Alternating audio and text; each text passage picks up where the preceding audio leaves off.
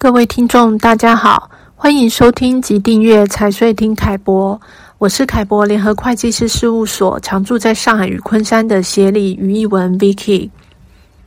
大陆经济增速放缓，景气复苏仍存在不确定性，在业务无法持续开源的情况下，节流成为企业主要保持一定经营利润的手段。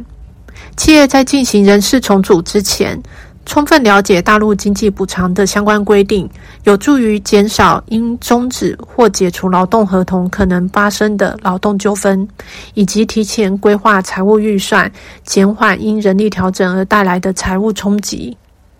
首先，我们来了解什么是经济补偿金。经济补偿金是指劳动合同解除或终止的时候，用人单位依法一次性给付给劳动者的经济补偿，在实务上讨论员工补偿方式的时候，经济补偿的工作年限常通常会以英文字母 N 来表示。根据不同的劳动合同解除或终止情况，公司依法应给予员工的经济补偿标准不同。常见的补偿方式有三种，分别是依照工作年限 N。或者是一工作年限另外加一个月工资，也就是所谓的 N 加一。那第三种是按工作年限的两倍，也就是二 N 的方式来计算。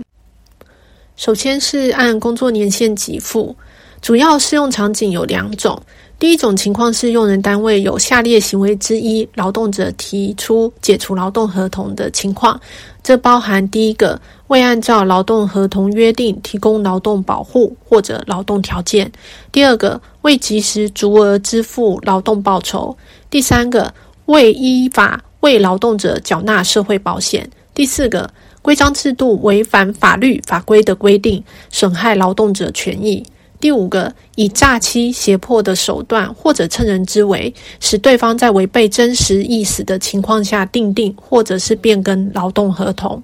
第六个是法律、行政法规规定劳动者可以解除劳动合同的其他情形。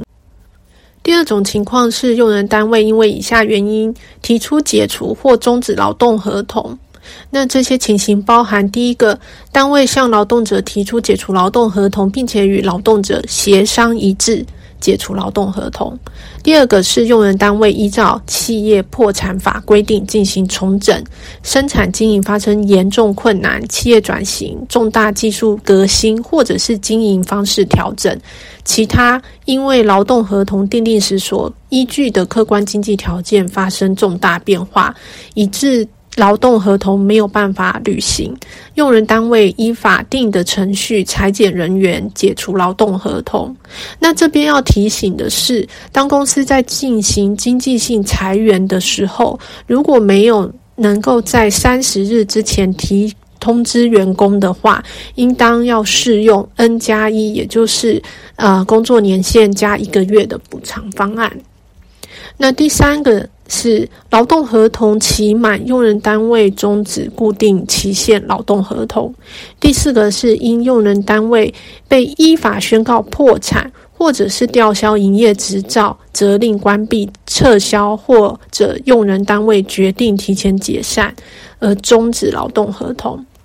第五个是完成一定工作任务为期限的劳动合同，因为任务完成而终止劳动合同。接下来是工作年限加一个月，也就是 N 加一的情况。那这主要适用在员工无过失性辞退的场景。用人单位在提前三十日以书面形式通知劳动者本人，或者是额外支付劳动者一个月工资后，可以解除劳动合同。那么无过失性辞退的情况，包含第一种是劳动者患病或者是因公负伤，在规定的医疗期满后不能够从事原工作，也不能够从事由用人单位另行安排的工作之下，好。那这边要补充的是哦，根据劳动合同法实施条例的规定，用人单位依法终止工伤职工的劳动合同的，除了要依法支付经济补偿之外，还应当依照大陆国家有关工伤保险的规定，支付一次性工伤医疗补偿金和伤残就业补助金。第二个情况是，劳动者不能够胜任工作，经过培训或者是调整工作岗位，仍不能够胜任的。第三点是，劳动合同订定时所依据的客观条件发生重大变化，致使劳动合同无法履行，那么经用人单位与劳动者协商，未能就变更劳动合同内容达成协议的。再来是工作年限的两倍，也就是二 N，主要适用在当用人单位违反劳动合同法规定解除或者是终止劳动合同，且劳动者不要求继续履行劳动合同，或者是劳动合同已经不能继续履行的，应当依规定的经济补偿标准的两倍向劳动者支付补偿金。前面提到经济补偿金的补偿标准涉及两项指标：工作年限和平均薪资。首先，工作年限根据劳动合同法规定，经济补偿是按照劳动者在本单位工作的年限计算，每满一年支付一个月工资，六个月以上不满一年的按照一年计算，不满六个月的支付半个月工资的经济补偿金。如果离职员工的月工资高于用人单位所在直辖市、社区的市级人民政府公布的本地区上年度职工月平均工资三倍的，那么再向这位员离职员工支付的经济补偿金标准是依照职工月平均工资三倍的数额支付，向其支付经济补偿金的年限最高不超过十二年。另外一项指标，平均工资是指劳动者在劳动合同解除或者终止前十二个月的平均工资。那么，月平均工资是根据劳动者应得工资计算，这包括计时工资或者是计件工资，以及奖金、津补贴等货币性收入。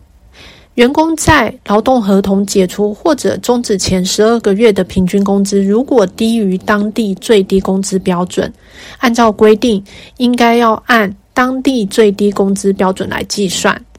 如果工作不满十二个月的，按照实际工作月数来计算平均工资。这边补充说明一项。在劳动合同法出台之前，适用的是劳动法。那么，劳动法实施于一九九五年一月一日，与之后在二零零八年一月一日开始实施的劳动合同法，对于经济补偿的适用情况是有所不同。对于经济补偿的计算，自二零零八年一月一号开始之后，适用劳动合同法相关规定。在二零零八年一月一日之前呢，则是主要适用劳动法以及原本的劳由劳动部发布，但是现在已经失效的违反和解除劳动合同经济补偿办法相关规定。因此，对于二零零八年一月一日以前入职的员工的经济补偿，可能会存在需要分段计算的情况。另外，前面说明有关劳动合同法规定的经济补偿金是一个给付的法定标准，用人单位如果要高于这个法定标准给付员工是完全可以的，但是若是要低于给付标准，则要看是否能够和员工达成协商一致。在解除劳动合同时，请务必要与员工签署解除劳动合同协议，载明双方的权利及义务，以免日后发生劳动纠纷。最后是有关经济补偿金的课税及免税规定的介绍。根据大陆财政部税务总局关于个人所得税法修改后有关优惠政策衔接问题的通知。当个人与用人单位解除劳动关系时取得的一次性补偿收入啊，这包含用人单位发放的经济补偿、生活补助费以及其他补助费，在当地上年职工平均工资三倍数额之内的部分是免征个人所得税的。那么超过三倍数额的部分，不并入当年的综合所得，可以单独适用综合所得税率表计算纳税。在本期的凯博观点中，也有提供计算事例供大家参考。另外，依大陆国家税务总局北京市税务局在二零二零年七月个人所得税热点问题回复当中的说明，前面提到的这项规定呢，并不区分居民个人和非居民个人，都是可以按照这项规定核算一次性补偿收入的个人所得税。当公司在评估员工经济补偿方案时，需要结合相关规定以及个别员工的情况进行综合考量，如此可以有效地避免潜在的劳资争议，提前进行财务规划。凯博联合会计师事务所深耕两岸，跨境财税规划业务经验丰富。若是有任何财税相关问题，欢迎与我们联系。感谢您今天的收听，再见。